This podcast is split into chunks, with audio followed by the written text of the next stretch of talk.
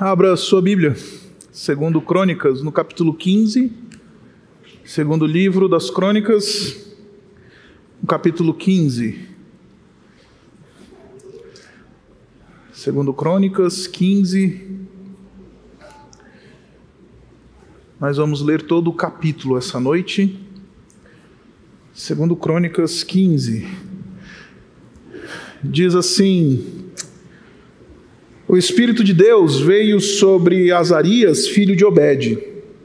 Ele saiu para encontrar-se com Asa, e ele disse: Escutem-me, Asa e todo o povo de Judá e de Benjamim. O Senhor está com, está com vocês quando vocês estão com Ele. Se o buscarem, Ele deixará que o encontrem. Mas se o abandonarem, Ele os abandonará. Durante muito tempo, Israel esteve sem o verdadeiro Deus, sem sacerdote para ensiná-lo e sem a lei. Mas em sua angústia, eles se voltaram para o Senhor, o Deus de Israel. Buscaram-no e ele deixou que o encontrassem. Naqueles dias não era seguro viajar, pois muitos distúrbios afligiam todos os habitantes do território. Nações e cidades se destruíam umas às outras, pois Deus as estava afligindo com toda espécie de desgraças. Mas sejam fortes e não desanimem, pois o trabalho de vocês será recompensado. Assim que ouviu as palavras e a profecia do profeta Azarias, filho de Obed, o rei Asa encheu-se de coragem retirou os ídolos repugnantes de toda a terra de Judá e Benjamim e das cidades que havia conquistado nos montes de Efraim e restaurou o altar do Senhor que estava em frente do pórtico no templo do Senhor. Depois reuniu todo o povo de Judá e de Benjamim e convocou também os que pertenciam a Efraim, a Manassés e a Simeão que viviam entre eles pois muitos de Israel tinham passado para o lado do rei Asa ao verem que o Senhor, o seu Deus, estava com ele. Eles se reuniram em Jerusalém no terceiro mês do décimo quinto ano do reinado de Asa. Naquela ocasião, sacrificaram ao Senhor setecentos bois e sete mil ovelhas e cabras, do saque que haviam feito. Fizeram um acordo de todo o coração e de toda a alma de buscar o Senhor, o seu Deus, o Deus dos, dos, dos seus antepassados. Todo aquele que não buscasse o Senhor, o Deus de Israel, deveria ser morto. Gente simples ou importante, homem ou mulher, fizeram esse juramento ao Senhor em alta voz, bradando ao som de cornetas e trombetas. Todo o povo de Judá alegrou-se com o juramento, pois o havia feito de todo o coração. Eles buscaram a Deus com a melhor disposição. Ele deixou que o encontrassem e lhes concedeu paz em suas fronteiras. O rei Asa chegou até a depor a sua avó Maaca, da posição de rainha-mãe, pois ela havia feito um poste sagrado repugnante. Asa derrubou o poste, despedaçou, queimou no vale de Cedron. Embora os altares idólatras não tivessem sido eliminados de Israel, o coração de Asa foi totalmente dedicado ao Senhor durante toda a sua vida. Ele trouxe para o templo de Deus a prata, o ouro e os utensílios que ele e seu pai haviam consagrado. E não houve mais nenhuma guerra até o 35 ano de seu reinado. Esta é a palavra de Deus. Vamos orar mais uma vez? Pai, na medida em que vamos meditar e ler o texto bíblico, meditar na tua palavra. Deus bendito, estamos com a tua palavra soprada, inspirada, aberta e pedimos que o Senhor fale. Abre o nosso coração, rompe a nossa surdez, quebra a nossa dura serviço, para que possamos ah, ouvir o que o Senhor tem a nos dizer. E nos trata essa manhã, essa noite, nos trata de maneira preciosa para que possamos ah, ser transformados à medida da imagem do teu filho. Nós oramos assim, pedindo essas coisas em nome do Senhor Jesus. Amém. O tempo da quaresma é um tempo muito especial para a tradição cristã, embora muitos achem que esse negócio de quaresma é algo ligado à tradição romana. Eu cresci numa escola católica, estudei num colégio católico durante boa parte da minha infância e início da minha adolescência. Então, eu fui acostumado a pensar como evangélico que era, filho de pastor, crescendo numa igreja católica, que quaresma era um negócio que só os católicos observam, que só os católicos, ah, enfim, é, devem guardar. Até o dia que descobri que o, cara, o chamado calendário litúrgico, ou esses tempos que nós temos ao longo do ano, que nós separamos para nos dedicar ao Senhor, especialmente por ocasião da Páscoa e do Natal, esses tempos eles são ah, um, algo para toda a cristandade, não só para a tradição católico-romana. Então, quando a gente olha para a nossa tradição cristã, especialmente batista, a gente não tem dificuldades de falar que a gente celebra a Páscoa e celebra, por exemplo, o Natal. A gente celebra a Páscoa e celebra o Natal e gostamos de dizer que nós somos um povo que ama essas duas festividades. De maneira geral, a gente tem essas duas, essas duas festividades bastante no centro das nossas atividades como igreja. O tempo da quaresma e o tempo do advento eles são esse tempo dentro do calendário litúrgico que nos prepara para essas duas grandes festividades. 40 dias antes da Páscoa, nós nos preparamos para a, na quaresma para a celebração da Páscoa. E, 40, e, e quatro semanas antes da celebração do Natal, nós nos guardamos no tempo do advento. Esses dois períodos do calendário cristão, então, como foi dito aqui pelo pastor Jefferson, são esse tempo em que a gente vai buscar o Senhor, que a gente vai buscar exercer as chamadas disciplinas espirituais da oração, da devoção, do jejum, da meditação, daquilo que a gente chama também de lexio divina, aquela, aquela leitura orante da palavra de Deus. Tudo isso nos é ah, trazido pela proposta da quaresma. A quaresma, então, nada mais é do que esse tempo em que nós nos preparamos para celebrar a festa máxima do cristianismo, que é a Páscoa. Como disse, nós temos essas duas grandes celebrações dentro da tradição cristã. A Páscoa, que celebra a ressurreição de Jesus, e o Natal, que celebra a encarnação do Senhor Jesus. Tanto a quaresma em relação à Páscoa, quanto o advento em relação ao Natal são esses tempos do calendário da igreja cristã que nos convidam a preparar o nosso coração para essas celebrações. E durante esse tempo, a gente quer conversar com você ao longo dessa, desse tempo da quaresma. Hoje é o primeiro domingo da quaresma e nós temos mais cinco domingos além desse, dentro do tempo da quaresma. Nesse tempo da quaresma, nós escolhemos no presbitério da nossa igreja convidar toda a nossa igreja para refletir na vida de alguns heróis desconhecidos, de alguns reis de Israel que a gente eventualmente nem conhece tanto, que estão descritos ali naquelas páginas mais obscuras do Antigo Testamento, que muitas vezes a gente não faz nem ideia de quem seja mas que deixaram a sua marca na história e suas impressões digitais por causa da sua fidelidade a Deus. Como você sabe, a nação de Israel, ela teve o seu grande apogeu durante aquilo que a gente chama de reino unido. Durante os reinados de Saul, Davi e Salomão, cada um desses reis reinou por 40 anos. Então, nesse total de 120 anos, a nação de Israel esteve unida debaixo de um desses reis. Nesses 120 anos, a nação de Israel, ela encontrou o seu apogeu, tanto espiritual, quanto militar, quanto social, quanto civil, quanto religioso, nos dias do reinado do grande rei Davi. Davi era aquele rei segundo o coração de Deus aquele homem que Deus mesmo escolheu para ser o rei e o pastor do seu povo. Davi reina depois de Saul ter reinado por 40 anos, e ele reina por mais 40 anos entregando o seu o reino ao seu filho Salomão. E Salomão foi um rei que começou muito bem a sua jornada.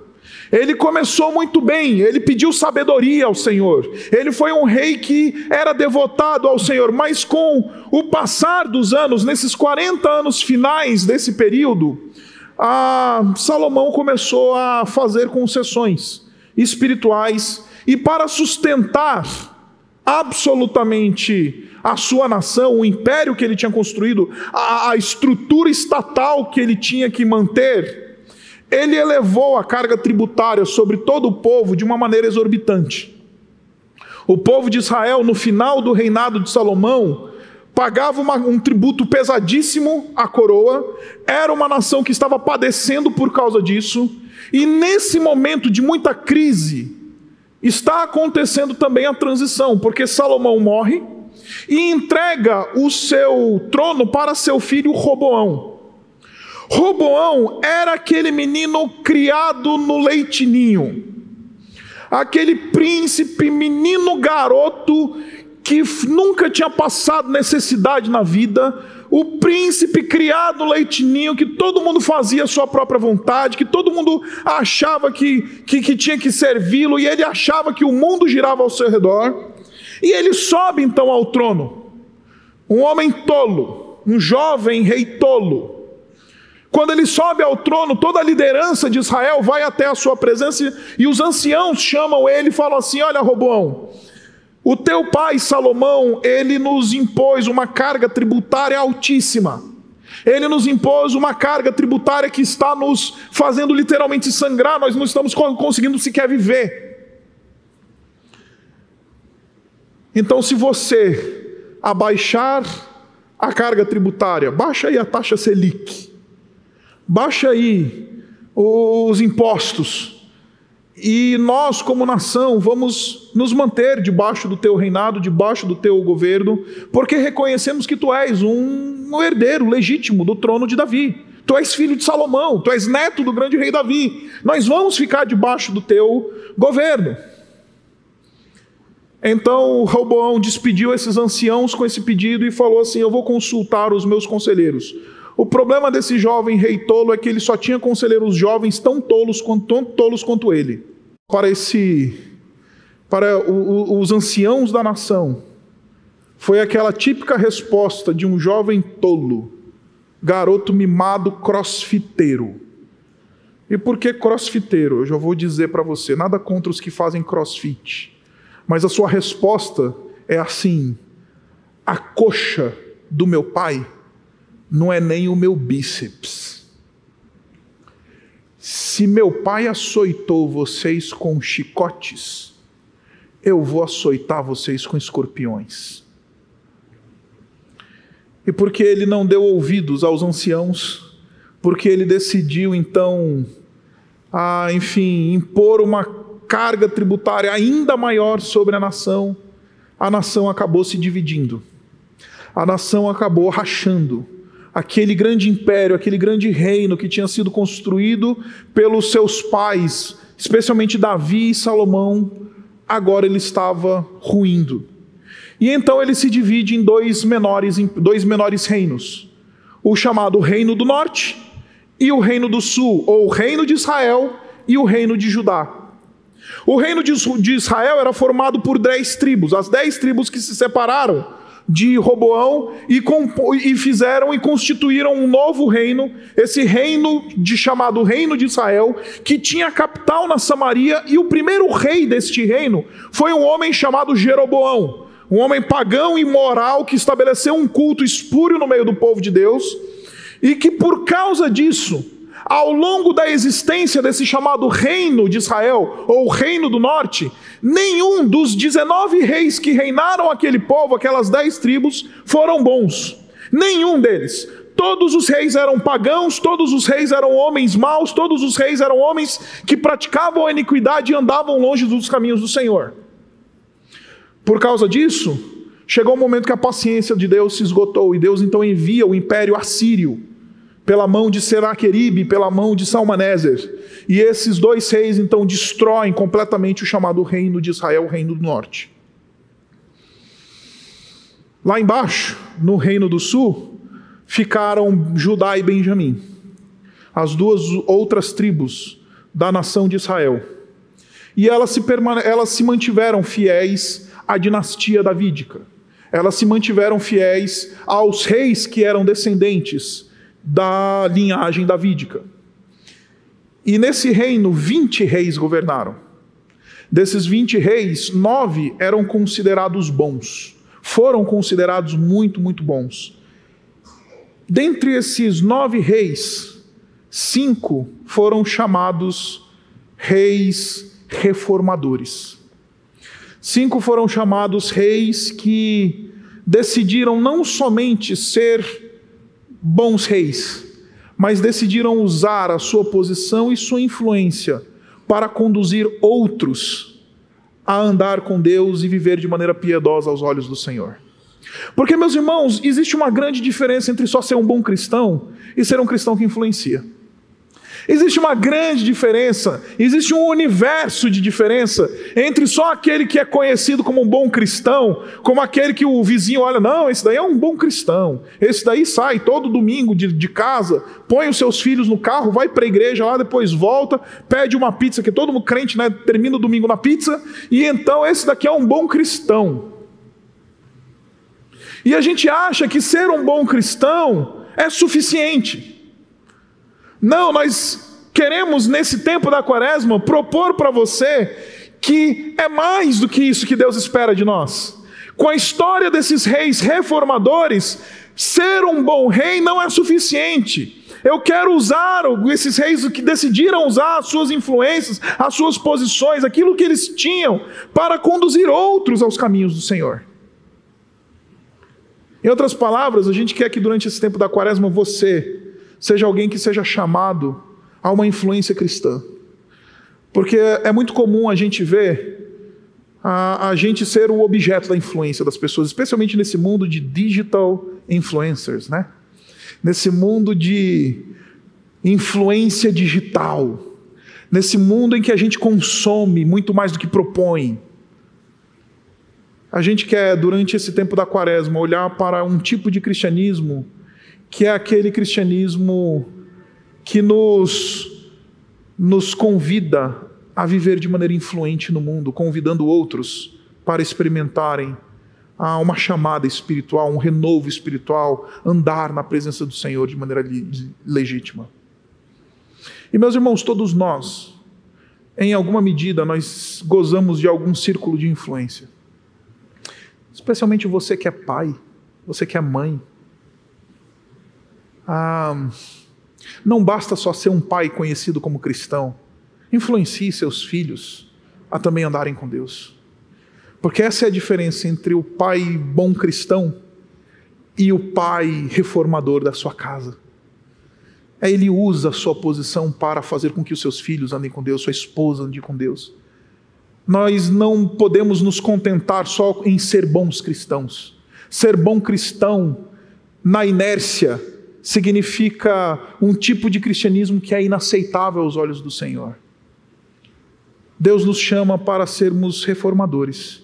E por meio do testemunho de desses homens que nós vamos olhar ao longo desse tempo da quaresma, nós queremos convidar você para transcender as fronteiras do mero bom cristianismo que você não seja conhecido ou conhecida como um bom cristão ou uma boa cristã, mas como alguém que influencia e reforma o ambiente onde você está, espiritualmente falando. Esses cinco reis, eles foram assim, homens que não se contentaram em ser somente bons reis, homens que decidiram agir para que aqueles que estavam debaixo da sua influência também andassem com Deus. O primeiro rei que nós temos então diante de nós é o rei Asa. Esse rei ele é um ilustre desconhecido, porque ele certamente é um rei que fez grandes coisas, o texto bíblico narra para nós e nos diz que ele foi de fato um homem que andou com Deus. Olha só o que, diz o versículo 17, o finzinho dele diz assim: Embora os altares idólatras não tivessem sido eliminados de Israel, o coração de Asa foi totalmente dedicado ao Senhor durante toda a sua vida. Asa foi um homem que levava a sério o Senhor. Asa era um homem que decidiu andar com o Senhor e decidiu fazer aquilo que agrada ao Senhor. Não de maneira perfeita, ele foi imperfeito, mas ele foi um homem que tinha uma intencionalidade em andar com o Senhor. E isso daqui pode parecer despercebido aos nossos olhos, mas esse simples fato já é algo chocante na biografia deste homem. Porque Asa, ele vinha de um contexto familiar que propiciava justamente o contrário.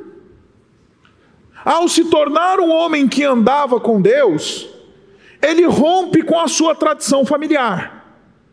Deixe-me explicar por quê. A sua vovó, essa senhora chamada Maaca, ela era filha de Absalão. Em outras palavras, ele era bisneto de Absalão, ou seja, ele era um, um descendente de Davi pela linhagem de Absalão. E eu não sei se você já ouviu falar da história de Absalão, mas Absalão ele teve tudo para ser o grande herdeiro de Davi. Ele tinha apoio político, ele tinha capacidade intelectual, ele tinha articulação política, ele tinha apoio dos anciãos da nação, ele era um homem até bonitão o homem era. O texto fala do seu cabelo como um cabelo a lá seda ceramidas. Propagandista de cabelos sedosos e belos. Um homem de estirpe. Mas porque não conseguiu esperar o tempo determinado por Deus, se tornou um usurpador. E morreu de maneira trágica, literalmente pendurado pelo seu cabelo, num galho de carvalho. Por causa disso, todos os descendentes de Absalão, eles eram aquele lado da família, por assim dizer, que a gente chama nos nossos contextos familiares de os ovelhas negras. Sabe a ovelha negra da família? Porque a descendência de Absalão era aquela descendência que tinha um rancinho que falava assim: não, era a gente que tinha que estar no poder. Não era, não, era, não era esse Salomão que tinha que ter subido ao trono depois do, do, do Davi, quem tinha que ter subido ao trono era o, era, era o Absalão, nós que somos os descendentes de Absalão, nós é que somos os, os verdadeiros herdeiros do trono davídico. Então tinha um rancinho entre esses descendentes de Absalão. A tal ponto que todos os descendentes de Absalão, que são narrados na Escritura, são homens e mulheres que não honram o Senhor. São homens e mulheres que não sabem lidar com a primazia de Salomão, não sabem lidar com esses movimentos. E por causa disso andam de maneira distante do Senhor. E Asa, embora fosse um descendente de Absalão, ele decide romper com a tradição familiar. Essa tradição familiar que não propiciava alguém andar com Deus. É possível andar com Deus mesmo que papai e mamãe não andem e amem ao Senhor. É possível honrar ao Senhor, mesmo que eu esteja inserido num, num, contexto em que as pessoas que estão em minha volta, que eventualmente são até os meus parentes, não honrem ao Senhor. É possível levar a sério as coisas de Deus, mesmo tendo dentro de casa gente que não honra o Senhor. Olha comigo o versículo 16 do capítulo 15. O versículo 16 do capítulo 15 fala para nós que esse homem era um homem tão sério com as coisas do Senhor, que ele diz assim: o rei a posição de rainha mãe, pois ela havia feito um poste sagrado repugnante. O texto está dizendo para a gente que o Asa decidiu romper com a sua própria avó. Porque ele não decidiu, ele decidiu não mais abrir concessões. Ele tira a vovó da condição de rainha mãe, porque a vovó era uma idólatra. Esses postes sagrados que são mencionados aqui, repugnantes, muito provavelmente eram postes ou ídolos a, a, que eram feitos de pedra ou de madeira, que eram erguidos em determinados lugares, que marcavam um local de culto a deuses como Baal, Azerá, Astarote e outros. Deixe-me apresentar para você só um pouquinho desses dois primeiros aqui: Baal e Azerá. Baal era o deus supremo do mundo cananita, da, da mitologia da época, e Azerá era a mulher do Baal. era a, a divindade, a deusa que era a mulher do Baal. E todo mundo acha que Azerá então era uma mulher gente boa, né? Porque era uma deusa, esposa do grande Deus, no, na, no panteão, na mitologia cananita. Só que não. A deusa Azerá, ela era uma devassa, uma, uma promíscua, uma divindade que era modelo de promiscuidade, até o ponto que o culto para Azerá era um culto de ordem sexual, de orgia sexual. Deu para perceber o nível da sujeira aqui? A vovó participa de culto de orgia de ordem sexual. Nas nossas famílias, a gente está acostumado a pensar nos anciãos como aqueles que são os baluartes da moral, né? são aqueles que são os baluartes da honra, são aqueles que resguardam ainda algum valor e protegem os valores da tradição familiar, são aqueles que a gente pensa duas vezes, porque o vovô chegou, vovó está aí, não vai falar esses palavrão aí que tu está falando, não. Vovô está aí, respeita a mesa aí quando o vovô chegar. Porque os anciãos nas famílias, de maneira geral, são aqueles que resguardam a honra, a moral, a tradição. São aqueles que dentro da família são aqueles que são respeitados por isso. A própria Escritura ensina isso, que dignas são as cãs. Cã é o cabelinho branco. Digna de honra. Porque de maneira geral, os idosos, eles são aqueles que resguardam a honra e a moral. Na experiência de Asa, a vovó é uma devassa. Na experiência de Asa, a vovó é uma mulher promíscua. Na experiência de Asa, a vovó é uma mulher imoral. Na experiência de Asa, a vovó é uma pagã. Na experiência de Asa, a vovó é alguém que não protege os valores. Ainda que seja da família. E aqui eu quero articular esse movimento com você porque, meus irmãos, eu não sei se você já percebeu, a gente não abre concessão para ninguém, mas para nossa família a gente abre concessão, né? A gente está acostumado a pensar na nossa vida como ah, sendo um movimento em que a gente ah, não aceita o filho do outro que é homossexual, mas o nosso filho que virou homossexual, a gente fala, não, mas aí é a graça de Jesus. Mas o filho do outro lá não, esse é homossexual, lascado, miserável, desgraçado. A gente abre concessões. A gente, a gente faz concessões, especialmente para a nossa família. A gente tolera muitas vezes coisas que são indignas e desonram ao Senhor. Por quê? Porque são da nossa família. O interessante é que o Asa ele não ele não abre concessão. A sua fidelidade a Deus, ela é inegociável, ainda que isso signifique colocar em xeque uma relação familiar. Pai, mãe, não abram concessões dentro das suas casas, só porque é seu filho. O caminho da renovação espiritual, o caminho do movimento de, de busca por Senhor e por experimentar a transformação de Deus nas nossas casas, acontece quando nós não abrimos concessão, meus irmãos. Porque, meus irmãos, eu vou falar uma coisa para vocês que é muito séria.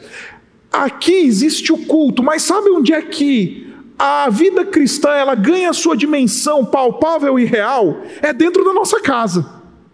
Aqui a gente canta, aqui a gente levanta a mão, aqui a gente ouve o pastor, aqui a gente ora, aqui a gente recebe uma ministração, aqui até o pastor abençoa no final do culto. A gente faz assim, ó, para pegar a bênção que o pastor dá lá do púlpito. E não tem, não é errado fazer assim. Mas tem gente que faz. Peguei a bênção. Aí vai para casa, E cadê o cristianismo dele? Cadê a fé dele? Cadê a experiência? Por quê? Porque, meus irmãos, é na nossa casa, são nos nossos ambientes domésticos, é que a nossa vida cristã ela é vivida de verdade. É dentro do nosso contexto domiciliar que a experiência do cristianismo vai ganhar uma dimensão encarnada. Aqui é cacuete, aqui a gente põe a Bíblia debaixo do braço e fala a paz do Senhor. Aqui não é vida cristã, aqui é teatro religioso. A gente tem cacuete. Onde é que a nossa vida cristã ganha uma dimensão prática, palpável, que tem tutano, como falam os nordestinos? É lá em casa. Quando eu não abro concessão. Quando eu levo a sério a minha vida com Deus. Dentro de casa, com a minha mulher, com os meus filhos, com os meus círculos mais imediatos de família. Ah, mas é o meu irmão, eu sei. Mas teu irmão é um traficante. Tive que falar isso para uma pessoa recentemente. Ah, mas é meu amigo, mas é, é, é, é meu cunhado. Falei, eu sei, mas o teu cunhado ele é um adúltero. Não abra concessões. Semana que vem a gente vai ver que Josafá, ele se tornou o grande rei que se tornou porque era filho deste homem que não abria concessões. E justamente porque ele era filho de um homem que honrava o Senhor, ele também se tornou um grande rei em Israel. Você sabe, eu cresci num ambiente bastante religioso. Mas se tem uma coisa que eu dou graças a Deus, é que se hoje eu sou um cristão, não é nem ser pastor, tá? Não estou falando de ser pastor, não. Sou um cristão. É porque eu em casa encontrava gente que não abria concessão, só porque ele era meu filho ou minha filha. Um exemplo que eu não contei para vocês, vou contar para vocês. Acredite, por causa da minha altura, eu sempre fui um jovem muito alto para minha para minha faixa etária. E durante algum tempo na escola eu fui convidado para participar do time de natação. Eu até ali meus 12 anos, 13 anos de idade. E aí então, nessa época, eu treinava natação na escola e tudo mais e participava do campeonato lá em Boa Vista, em Roraima, lá no norte do país. Tinha um campeonato que era para molecadinha, para as crianças, que chamava Campeonato Piaba de Ouro. Era piaba, campeonato Piaba de Ouro, porque era só para criançada de natação. E eu era um dos nadadores da escola que tinha sido lá recrutado pelo professor de educação física, de, edu de educação física, treinava e tudo mais. E era muito interessante porque uma coisa que me feria de maneira vilipendiosa, assim, era o fato de que eu não podia aceitar convites para participar de campeonatos se eles acontecessem no domingo. Porque papai e mamãe falavam: domingo é dia de ir para a igreja, meu filho. É verdade que em alguns momentos essa religiosidade pesou mais do que deveria. Mas domingo é dia de ir para a igreja, meu filho. Não tem concessão. Ah, eu quero eu era fã do Ayrton Senna. Os que têm mais de 35 sabem do que eu estou falando. Queria assistir a Fórmula 1. Não, filho, nessa hora a gente vai para a igreja. Tem a escola bíblica dominical. Enquanto você estiver fazendo concessão aos teus, você estará trabalhando para a ruína espiritual da tua casa. Asa se tornou um grande homem de Deus, porque ele decidiu não abrir concessões. Porque ele falou: pode ser a vovó, mas eu vou depor a vovó, vou queimar os ídolos da vovó e não vou me relacionar mais com a vovó. Se ela não é alguém que honra e compartilha da minha fé, eu não quero mais esse papo. Eu não vou admitir esse tipo de coisa acontecendo debaixo do meu teto, dentro do meu palácio. Não abra concessões. Em segundo lugar, o texto fala para nós no versículo 8, abra aí comigo no versículo 8, que Asa era um homem que também tinha um ouvido sensível à voz de Deus. Assim que ouviu as palavras e a profecia do profeta Azarias, filho de Obed, o rei Asa encheu-se de coragem. Foi depois de ouvir a voz do profeta que ele tomou coragem para se tornar esse grande reformador no meio da nação de Israel. Ele decidiu expulsar os sacerdotes idólatras, decidiu queimar os ídolos pagãos, decidiu, enfim, expurgar da nação todo tipo de toda sorte de religiosidade espúria e de espiritualidade pagã, justamente porque em primeiro lugar ele se tornou alguém que era sensível a ouvir a voz de Deus. Ele ouve o profeta e ele então entende que aquilo é uma voz que ele deve levar a sério. A voz da, do, do profeta, a voz de Deus, por meio do profeta, enche o coração desse homem, toca o coração desse homem de maneira muito sensível e absoluta. Agora, meus irmãos, vamos ser honestos. A gente não sabe ouvir. Eu me casei com a Isabela, minha esposa, achando que eu era uma pessoa que sabia ouvir muito as pessoas. Afinal de contas, eu já era pastor. Ah, não, eu sou, eu sou pastor. Se tem uma coisa que eu sei fazer, é ouvir as pessoas. Quantas N pessoas entram no meu gabinete para falar comigo ao longo da semana, ao longo do, do final de semana, e eu estou lá ouvindo e ouvindo e ouvindo, ouvindo as pessoas. Não, eu sei ouvir. Até o dia que eu me peguei nos meus primeiros meses de casamento, minha esposa continuamente repetindo aquela frase: Você está me ouvindo? Você está me ouvindo? Você está me ouvindo? Você está ouvindo o que eu estou dizendo? E eu comecei a descobrir que ouvidos abertos é uma expressão de amor. Porque a gente só ouve aquilo que a gente ama. A gente só ouve quem a gente ama. A gente só ouve com a alma. O texto diz para nós que ele ouviu as palavras, esse verbo do ouvir aqui é aquele ouvir atento. Não é aquele ouvir podcast enquanto eu estou dirigindo para o trabalho, não. É um ouvir com a alma, é um ouvir com o coração, é um ouvir atento. Ou seja, este homem tinha ouvidos atentos e claros ao profeta e à palavra de Deus, porque ele amava o Senhor e ele queria ouvir o Senhor. Ele era um homem de coração cortado pela palavra de Deus, sensível à palavra de Deus, demonstrava o seu amor para com Deus ao simplesmente abrir os seus ouvidos. Por isso, meus irmãos, que quando a gente olha para o Novo Testamento, especialmente para o último livro da Bíblia, o Apocalipse, o grande chamado de Deus para as igrejas do Apocalipse da Ásia Menor é: aquele que tem ouvidos, ouça o que o Espírito diz às igrejas. Ouvir é prova de amor. Comecei a descobrir que eu não sabia ouvir quando casei. Aí minha esposa falava assim: Você está me ouvindo? Eu, sim, estou. Então fala para mim o que, que eu disse. Hã? Está me ouvindo? Sim, estou. Me conta. Entendeu? Estava falando para o pessoal do louvor antes da, da gente começar o culto na hora de oração. Meu pai era assim. Ele falava: Está me ouvindo? Sim, pai, estou. Então não vou falar com você sobre isso novamente. Aí eu ficava desesperado. O que, que meu pai falou? Porque se eu pisar na bola de novo nesse negócio aí, eu vou ser disciplinado. Aí ficava: O que, que ele falou? O que, que ele falou? O que, que ele falou? Porque a gente não ouve mais. A gente não sabe mais ouvir. Porque ouvir, um, coração, um ouvido aberto, um coração, uma alma aberta a ouvir, é uma alma que ama, sensível à voz de Deus. E se a gente não ouve, quando a gente ouve, a gente ouve errado, né? Não sei se você já percebeu isso, mas tem crente que baseia a sua vida espiritual em tudo, até na Ana Maria Braga, não sei se você já viu. Sabe aquelas, aquelas prédicas, aqueles sermões que a Ana Maria Braga dá de manhã cedinho antes de começar o, o programa dela? Aí ela fala: hoje é o amor.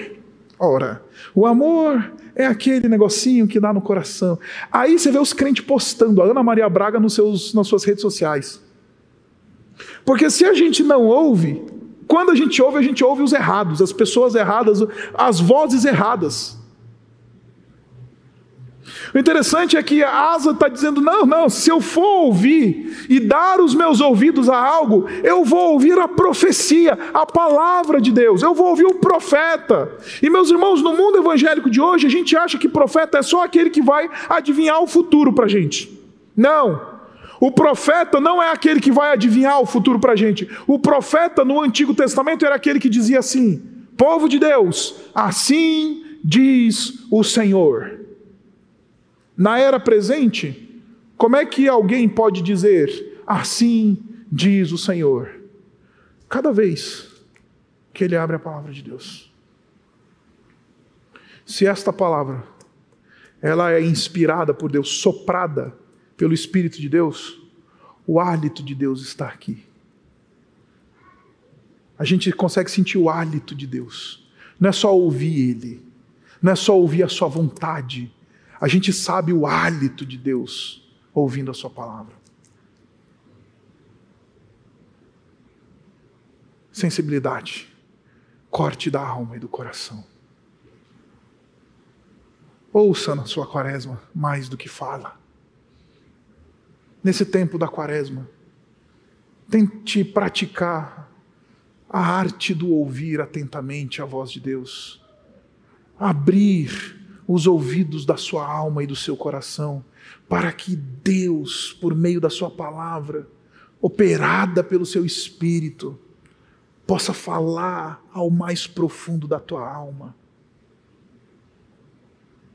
porque renovação espiritual na tua vida não vai vir sem que você abra os teus ouvidos.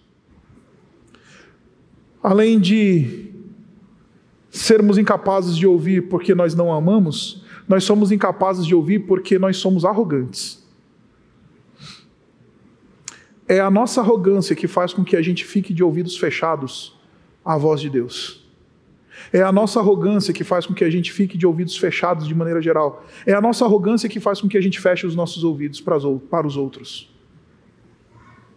Ah, eu já sei isso que você está me dizendo.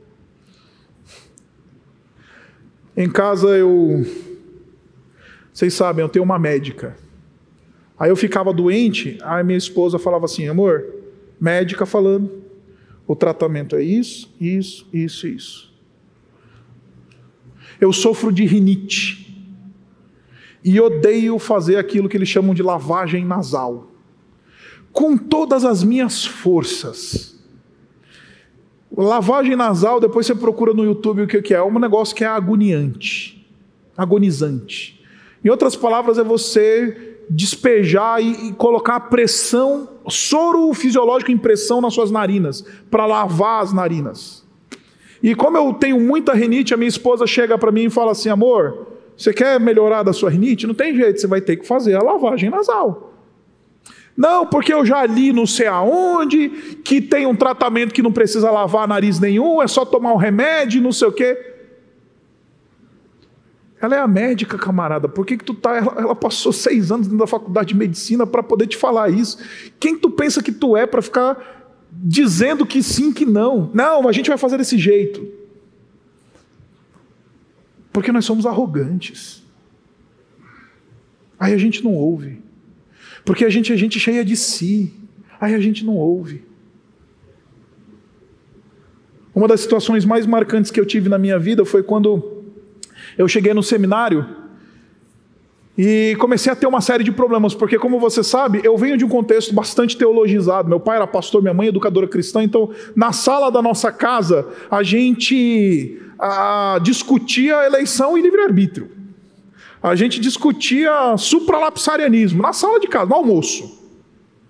Então eu vinha de um contexto de muito conhecimento, muita reverberação de conteúdo bíblico e etc e tal. E aí eu cheguei no seminário. E eu, no primeiro ano e no segundo ano do seminário, eu absolutamente não tive condições de aprofundar o meu conhecimento, porque eu achava que já sabia. Então o professor começava uma aula, aí falava assim: hoje nós vamos estudar sobre a doutrina da salvação. Ah, meu pai era professor desse negócio ainda. Até o dia que eu fui procurado por um mentor, ele falou assim: sabe qual é o teu problema, Isaac? é que você não aprofunda o teu conhecimento de Deus, o teu conhecimento da palavra de Deus, é porque você acha que já sabe, porque você é um arrogante.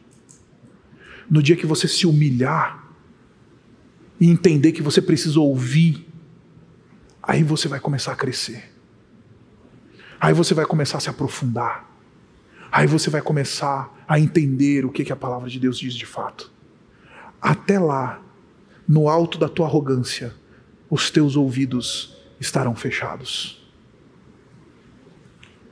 Então a gente não ouve, não somente porque a gente não ama, mas a gente não ouve porque nós somos arrogantes. Asa se, des, se des, vai, vai se despir da sua arrogância e vai falar: Eu quero ouvir o profeta do Senhor. E ouvir o profeta do Senhor, como nós acabamos de ler no versículo 8, produz coragem. A expressão hebraica usada aqui é a expressão virilidade. E aqui, hoje em dia, é meio complicado falar de coisas da ordem da, da, da, da, masculinidade ou da feminilidade, porque nós vivemos dias bastante complicados nesses temas. Mas quando eu falo de virilidade aqui, não estou falando de virilidade em termos de masculinidade. A ideia aqui é que depois que Asa decidiu ouvir e dar ouvidos à voz do Senhor, ele se tornou um homem com uma espiritualidade robusta, corajoso, alguém que de fato sabia o que Deus queria dele e foi fazer.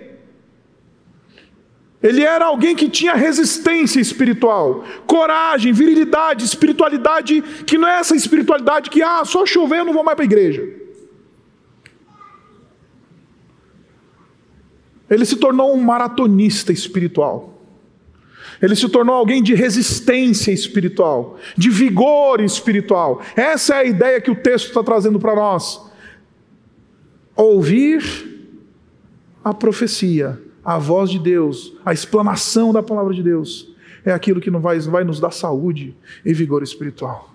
Sabe por que, que tua casa está capengando? Sabe por que, que teu casamento está capengando?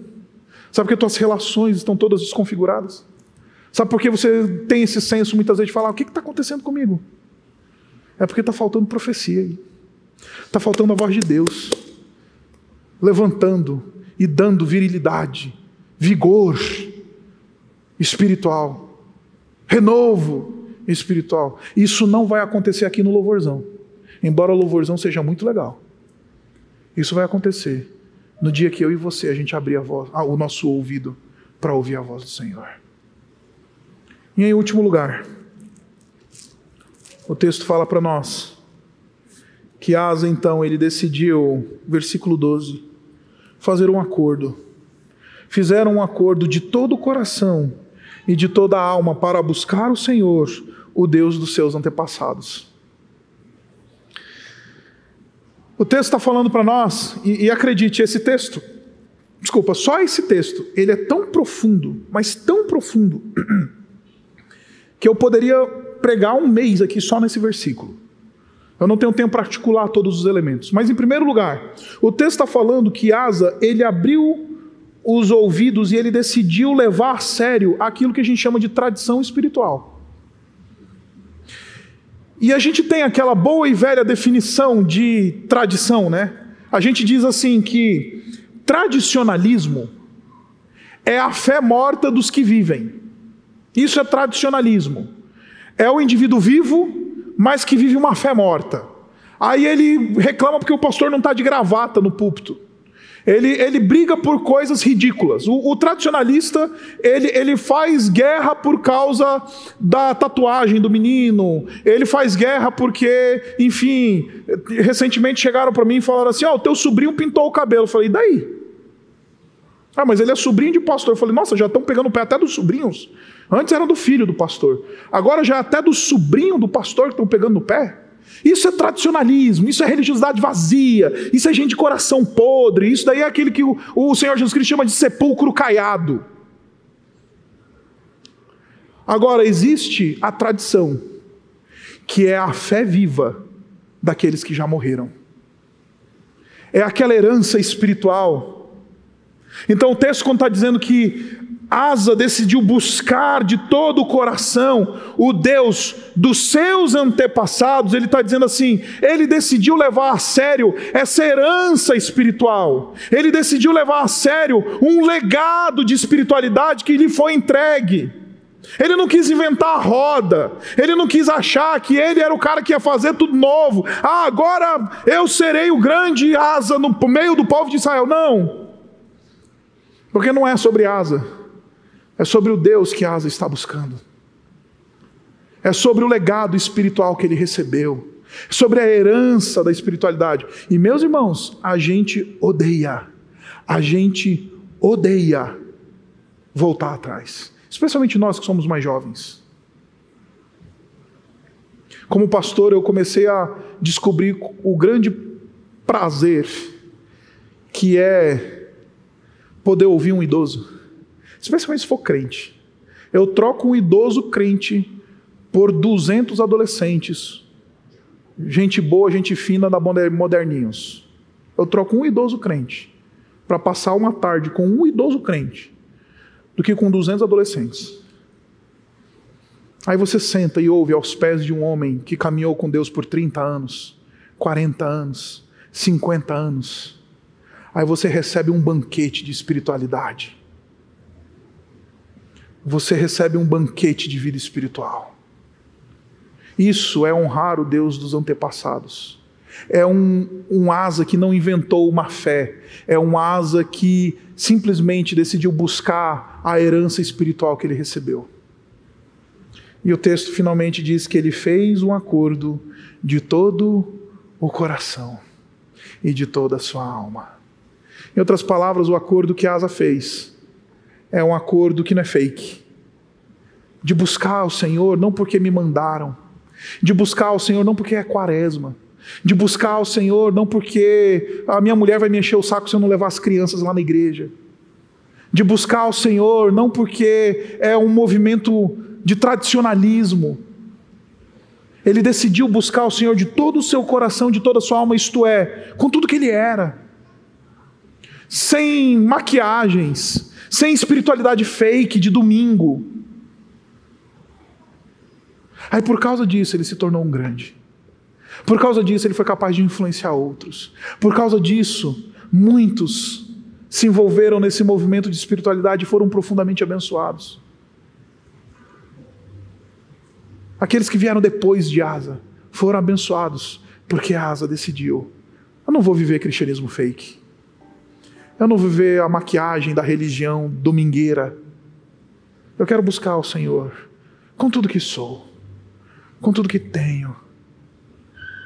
Aí por causa disso, Deus coloca esse homem na história como um sinete brilhante, nos mostrando um exemplo de alguém que, em meio ao caos, em meio a uma tradição familiar maldita, ainda assim decide andar com Deus, que não abre concessões.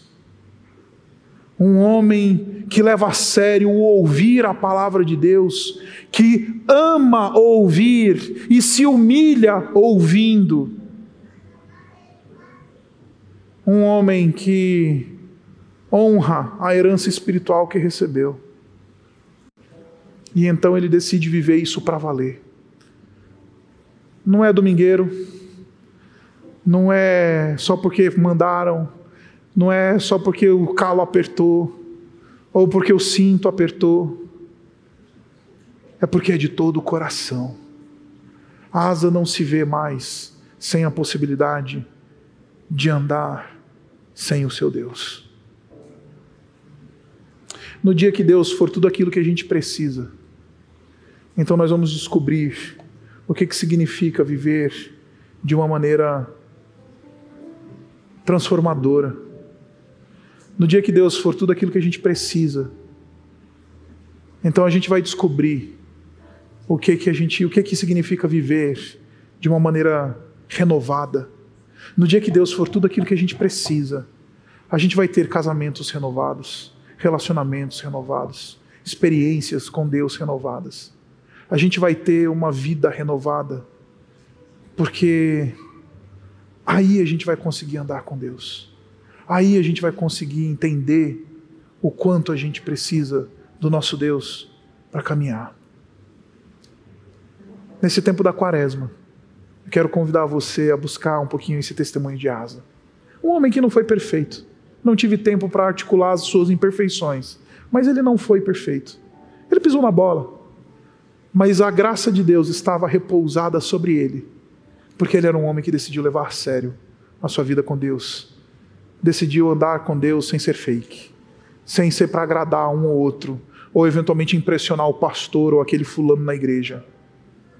Ele foi alguém que decidiu andar com Deus, porque ele sabia que isso era tudo que ele precisava. Por isso, abaixe sua cabeça. Eu quero convidar você a orar. Obrigado, Pai, pela tua palavra. Obrigado pelo teu amor.